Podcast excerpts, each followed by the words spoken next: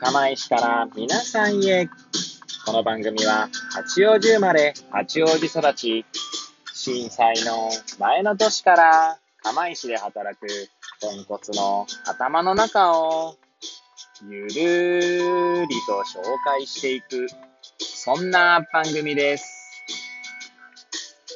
はい、皆さんいかがお過ごしでしょうか？変な髪型をしたポンコツ薬剤師こと町田和俊でございます。というわけでですね、今日も気軽にいろいろとおしゃべりしていきたいと思います。さてさて、今日は何の話をしようかなーって感じなんですけれども、収録日時はですね、令和3年12月7日の火曜日、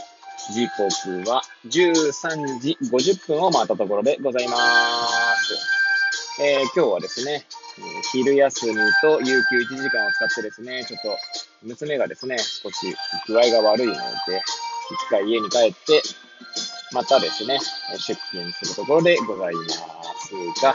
まあ、いつものようにですね、車を運転しながらエアポッツをつけてですね、の収録となっております。はい。で、何の話をしようか問題ですけれども、そうですね。前回、前々回とですね、その薬剤師オンエアについてというか、薬剤師オンエアの放配信、そして反省会と、まあ、振り返ってきましたけれども、まあ、今回もですね、ちょっとその反省会のひとときを振り返って考えたことをですね、ちょっとゆるりと語っていきたいな、なんて思っております。はい。えー、まあ、もしよければですね、最後までお聞きいただければ幸いでございます。でですね、まあ、反省会ではですね、まあ、反省会といっていつも反省はそんなにしないんですけど、まあ、次回のテーマを決めたりとかですね、え次回は何月頃にやるかとか、そんな話をするんですね。で、結構次回のそのテーマ決めっていうのは結構時間かかることが多いかなと思います。はい。まあ一応反省会らしい反省と、反省じゃないんだな。まあ、あの、Facebook ライブと YouTube ライブで配信していますので、Facebook ライブではですね、でのですね、その、なんて言うんでしょうね、何人の人が、まあ、見ていてとか、コメント数がいくつでとか、そういったデータを見るのが、まあ、反省会の主な反省ポイントとなってますね。はい。で、えー、そうですね。昨日はですね、その前、あ、次回の配信テーマを決める中でですね、子育てとかにと子育てをテーマにするのはどうだろうと。はい。で、私た、私とですね、川椎さんのロバゴリチャンネル、はい、えー、ロバ担当である川椎さんとゴリ担当である町田和俊こそ私ですね。はい。で、まあ、そのロバゴリチャンネルはソーシャルというのが必ずつくので、ソーシャルかける子育てみたいな話になり、はい。で、まあ実際どんな話できそうですか？みたいな、まあね、話を、は、始まったわけですね。ハワシーさんはですね、まあさすがというかなんというか、もうすげえというかなんというかですね、最近その、なんだ、里親とかね、そういったことにこう興味関心があるようなんですね。で、実際そういった方の話とかを聞く中での、まあ、話題提供みたいなのをされてましたね。はい。で、私もですね、そこの、そこの分野は全然こう、疎すぎてですね、へえ、そんなことが現場では起こっているのか、みたいな話が聞けましたね。はい。で、私はですね、まあ、ソーシャルかける子育てって何かなーって思う前に、まあ、子育てでですね、なんか自分が、なんだろうな、今悩んでいることみたいなのを、まあ、語り出したんですね、私がね。で、まあ、その際に語ったのが、なんだろうな、な、子供とですね、なるべくフラットな関係で接したいと思いながらも、どこかでこう、親というものがですね、なんか親の立場みたいなものがこう、無意識に邪魔をすることがあって、それがなかなか悩みですって言ったんですね。まあ、するとですね、川椎さんからですね、まあ、まあ、私、川椎さんからゴリちゃんと呼ばれてますので、まあ、ゴリちゃんがその親って感じるとこっていうのはどういうとこなのっていうどういうところで親を感じるのっていう質問が来まして、で、そこでですね、ふと、言語化できないこの自分の、なんて言うんだろうな、心の動きみたいのがを感じ取ったんですね、自分自身で。はい。確かに親、自分が親であろうとしているっていうのは、果たしてそれは親であろうとしているのか、じゃなくって、単に自分の、なんだろう、自分のエゴとまではないですけど、町田和俊という一人の人間として、その娘とか子供、まあ、娘だけじゃないですけど、その子供に対してね、反応しているのではないか。だとしたら親ではないのかもしれないな、とか、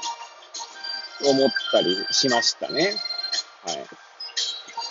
で、じゃ自分は無意識に親の顔が出てきてしまうって言ったものの、それは親じゃなくて単に自分の願望なんじゃないかっていう気もしてきて、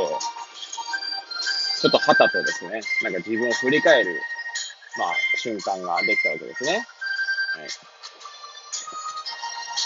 そうなんですよ。だから、親って何だろうと。親としての振る舞いって何だろうというのがですね、かなりこう疑問符に、として出てきましたね。はい。いやー、皆さんも考えていただけるとと思うんですけれども、自分が親として振る舞っているっていうのはどういう時なのか、そしてそれはどんな振る舞いなのかって、振り返るとですね、なんか全然具体例が上がらなすぎてですね、まあそれがだから、あの、どんなものかはさておきですね、全然言語化できていない自分に気がついたわけですね。いやー、これなかなかですね、だから、川椎さんの問いがあったからと気づいたんですけど、無意識にですね、私は親として悩んでいるのかと思いきや、単に親としてじゃなくてですね、町田和俊という一人の人間として悩んでいたのではないか、みたいな、まあ、問いが浮かんできたんですね。はい。まあ、そしてですね、今、今でも、昨日の今日ですけれども、まあ、全然ですね、あの、言語化に至っておりません。はい。なんでちょっとですね、これに関しては、まあ、よりまた考え続けたいな、なんて思っておりますけれども、はい。いや想像以上にですね、自分が親として振る舞っている時っていうのは、なんか全然具体レベルで例が上がらないもんなんですね。はい。そうなんですよ。親と子親と子ね、そうなんだよね。親と子っていう、まあ一応役割みたいなものでですね、私と娘や息子は結ばれておりますけど、それは親なのかみたいな。私は親として何かできているのだろうかみたいな話にもなったりとか。うん。なんかそこら辺も深いなと思ったりしましたね。はい。親とは何ぞやみたいな。なんか、すごい、ある種哲学的な悩みになってしまいましたけど、まあ、そんなこともね、考えさせられた一言でございました。はい。改めてですね、なんか川椎さんからの素朴な疑問というのがですね、まあ、自分のこう気づきや考えるきっかけとなっていたので、やっぱこう他人とね、話すっていうのは、なんだろうな、他人と話す際に、この自分が悩んでることとか、自分の弱さみたいなものを、ある種、こう解放することでですね、新たな気づきが得られることっていうのはあるんじゃないかなと思ったひとときでしたね。はい。で、そんな場所がですね、まあ、1ヶ月から2ヶ月に1回あるっていう、まあ私はなんとこう、恵まれているのかなと思ったひとときでもございました。え、昨日、その反省会を終えてですね、昨日の夜ですね。で、今日は、え、メッセンジャー、メッセンジャーでいつもやり取りしてるんですけど、Facebook メッセンジャーですね。その中でですね、昨日ありがとうございましたと、いろいろ考えさせられました、みたいな、またよろしく、みたいなことをね、送ったらね、えー、他の方々もね、同じような感想を持っておられまして、はい。まあ、改めてですね、本当に何度も言うようですけれども、自分の中で問い続けるっていうのも大切なんですけど、やっぱ他者の視点がね、あるとですね、よりその、なんだろうな、疑問とか問いっていうのが浮かび上がるってことはあるんじゃないかなと思いました。はい。えー、まだぐだぐだと語ってまいりましたが、最後までお聴きいただき誠にありがとうございます。これを聞いていただいた皆さんがより良い一日を過ごせますようにとお祈りさせていただいて今日の放送を終了したいと思います。それではまた明日皆さんお会いいたしましょう。さようなら。